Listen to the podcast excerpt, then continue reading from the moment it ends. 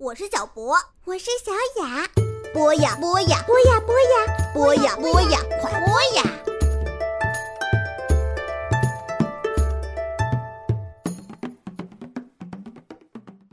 大家好，欢迎收听博雅小学堂，我是今天的小主播高小可。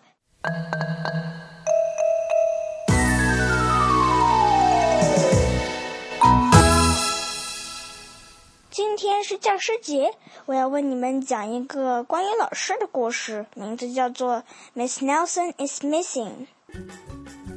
Miss Nelson's missing. The kids in room 207 were misbehaving again. Spitballs stuck to the ceiling, paper planes whisked through the air. They were the worst behaved class in the whole school.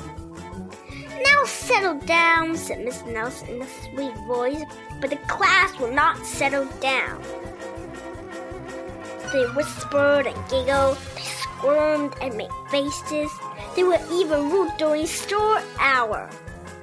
And they always refused to do their lessons. Something will have to be done, said Miss Nelson. The next morning, Miss Nelson did not come to school. Wow, yelled the kids. Now we can really act up. They began to make more spitballs and paper planes. Today, let's be just terrible, they said. Not so fast, hissed an unpleasant voice. A woman in an ugly black dress stood before them. I'm a new teacher, Miss Viola Swamp. And she rapped at that with her ruler. Where is Miss Nelson? asked the kids. Never mind that, snapped Miss Swamp. Open these arithmetic books. Miss Nelson's kids did as they were told. They could see that Miss Swamp was the real witch. She meant business. Right away, she put them to work, and she loaded them down with homework. We'll have no story hour today, said Miss Swamp. Keep your mouth shut, said Miss Swamp. Sit perfectly still, said Miss Swamp. And if you misbehave, you'll be sorry, said Miss Swamp.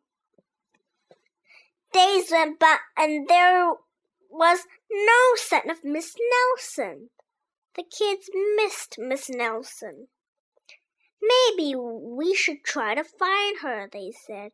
Some of them went to the police. Detective Miss Smog was assigned to the case. He listened to their story. He scratched his chin. Hmm, he said. Hmm. I think I think Miss Nelson is missing. Detective McSmogg would not be much help. Other kid went to Miss Nelson's house.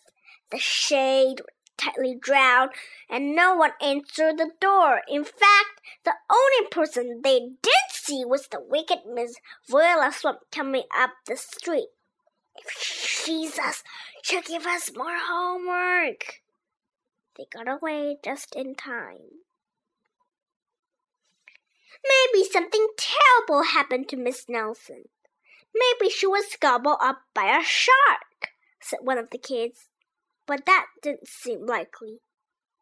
Maybe Miss Nelson went to Mars, said another kid. But that didn't seem likely either. I know, explained one know it all.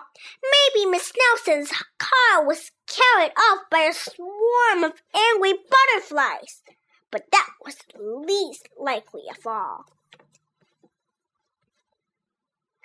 The kids in room 207 became very discouraged. It seemed that Miss Nelson was never coming back, and they would be stuck with Miss Viola Swamp forever. They heard footsteps in the hall. Here comes the witch, they whispered. Hello, children, someone said in a sweet voice. It was Miss Nelson. Did you miss me? she asked. We certainly did, cried all the kids. Where were you? That's my little secret, said Miss Nelson. How about a story hour? Oh, yes, cried the kids. Miss Nelson noticed that during story hour, no one was rude or silly. What brought about this lovely change? she asked. That's our little secret, said the kids. Back home, Miss Nelson took off her coat and hung it in the closet, right next to an ugly black dress. When it was time for bed, she sang a little song.